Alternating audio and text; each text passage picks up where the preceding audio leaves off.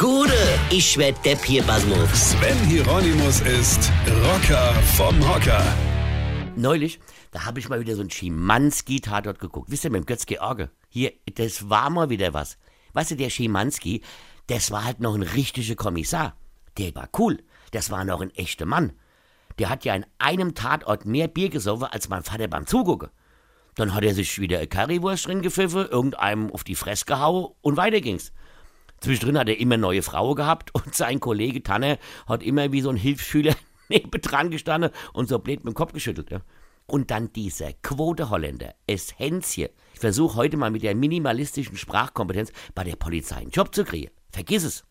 Wenn der Schemanski heute noch bei der Duisburger Polizei wäre, ja, würde man in jeder Folge nur sehen, wie er sich gegen irgendwelche Dienstaufsichtsbeschwerde wehren müsste. Das wäre total langweilig. Aber in der Achtjahr ging das noch. Da konnte die Polizei sowas noch machen. Da konnten noch Kommissare vollgesoffen in irgendwelche Puffs rumhängen und morgens total verkatert und viel zu spät zum Dienst erscheinen. Ich habe mir als Jugendlicher überlegt, nach Duisburg zu fahren und da irgendeine Straftat zu begehen. Nur, dass Herr Schimanski mich mal verhaft. Ja? Dann hätte ich ihn auf eine Currywurst eingeladen, zwei Sixpacks Bier weggehauen, mit dem ins nächste Modell eingeschwandert, ja, und schwupps wäre ich wieder frei gewesen. Ach, was waren das für Zeiten früher, oder? Ey, ganz im Ernst, ich lasse mich da lieber vom Schimanski verhaften als von der Hannelore Elstner oder irgend so Leute.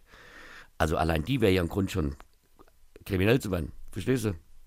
Schade, Jimmy. Weine kennt dich. Weine. Sven Hieronymus ist Rocker vom Hocker. Tourplan und Tickets jetzt auf rpr1.de. Weine kenn dich, Weine.